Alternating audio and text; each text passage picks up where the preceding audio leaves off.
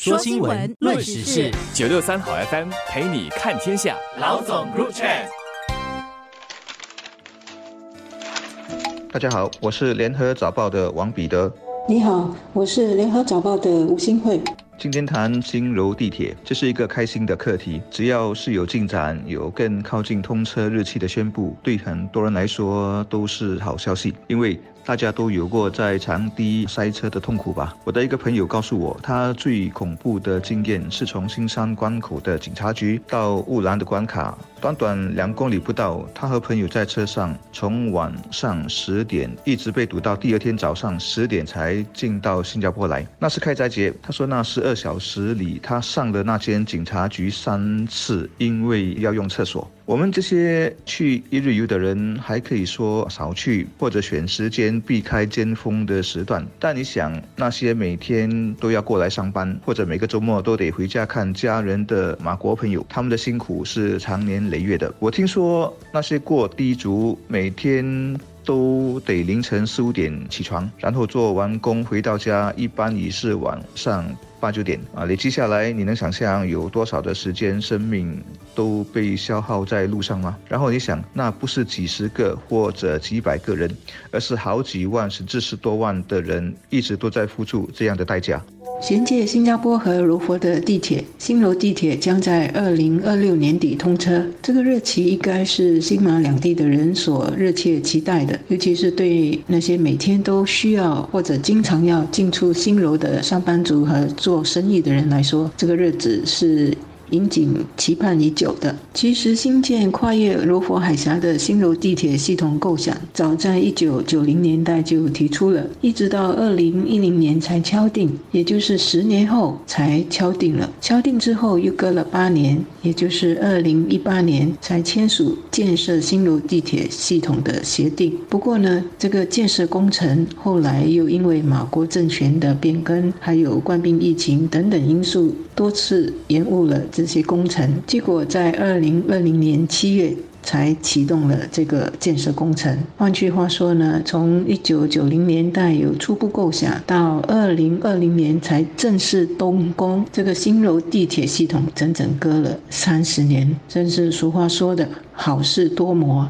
新柔长堤每天的往来人次，据报道大约是三十五万。我相信这应该是全世界最繁忙的跨国口岸了，没有之一。而以后的新柔地铁每天运量预估是十五万，所以如果充分利用，相信我们就可以彻底告别长堤的那种拥堵的痛苦和历史了。前天的报道也提到了柔新经济特区的开发，很多东西还在谈，还没有细节。不过有一个提议引起了我的注意。就是探讨允许区内的人员用二维码通关，不必使用护照。确实，通关效率的提高，除了靠地铁这样的交通硬件之外，政策做法上的改善也很重要。像已经宣布的一地两检，还有现在这个免护照的新提议，相信都应该会很受欢迎吧。我是很希望说，未来不只是那些需要偶尔往来新加坡总部和经济特区生产基地的高管们可以免护照便捷通关，而是那些每天骑骑摩托车来打工的几十万普通蓝领，也可以享受到这个科技和政策的便利，起码不用每天带着护照上班，心情也应该会放松很多吧。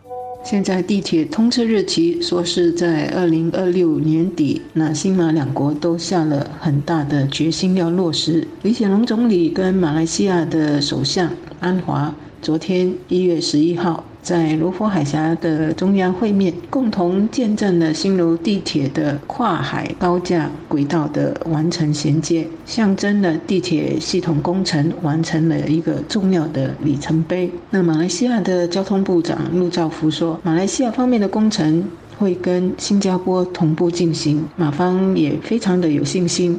二零二六年尾就可以完成这个工程，然后通车。这个时间表不能够改变，要确保两方的承包商呢都必须完成所有的工程。考虑到马国政坛总是多变，政策也会改，陆兆福的这句话就挺有意思了。希望新柔地铁工程和通车时间。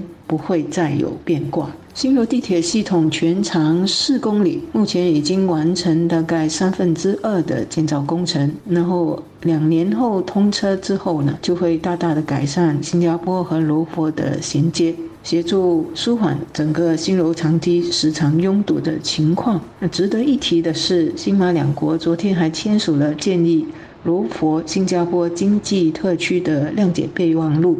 这就扩大了新罗地铁系统的意义，因为有了这个更便利的交通衔接之后，两国，特别是罗佛与新加坡之间，就可以有更多的经贸和民间往来、互通，还有互惠互利。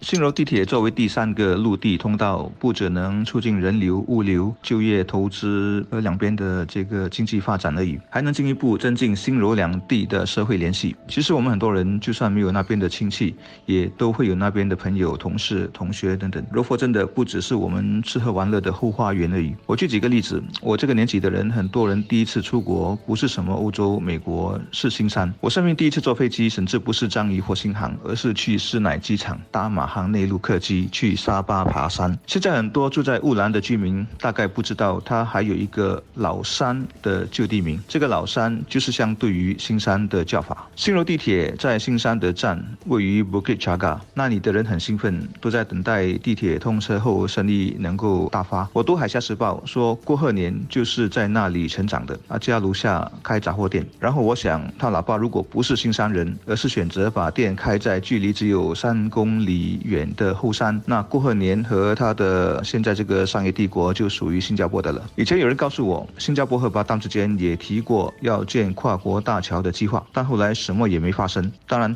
最主要的是在政治上行不通。不过我想，也是因为巴当和我们仅仅是渡轮的交情，不像柔佛和我们有着千丝万缕的民间和文化的情感连接，所以我开头说地铁通新山对两地的人来说都是好消息。真的很期待这一天。能尽快到来。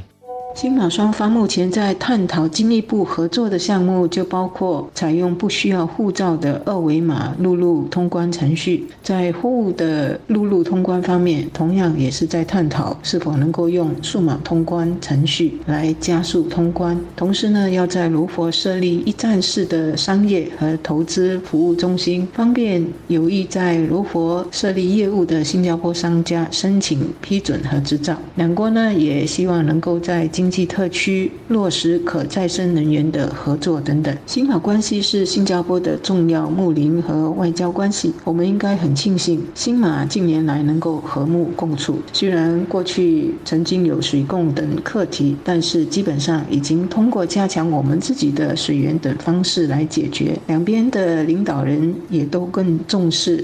长远的利益，为求同存异，扫除各种障碍。这样呢，大家就有更大的空间开拓更多有利两国现在和未来发展的事项。这样的一种务实和前瞻的国际关系和国家关系，也是目前这个纷扰的世界所需要的。平民百姓不就希望能够平平安安过日子吗？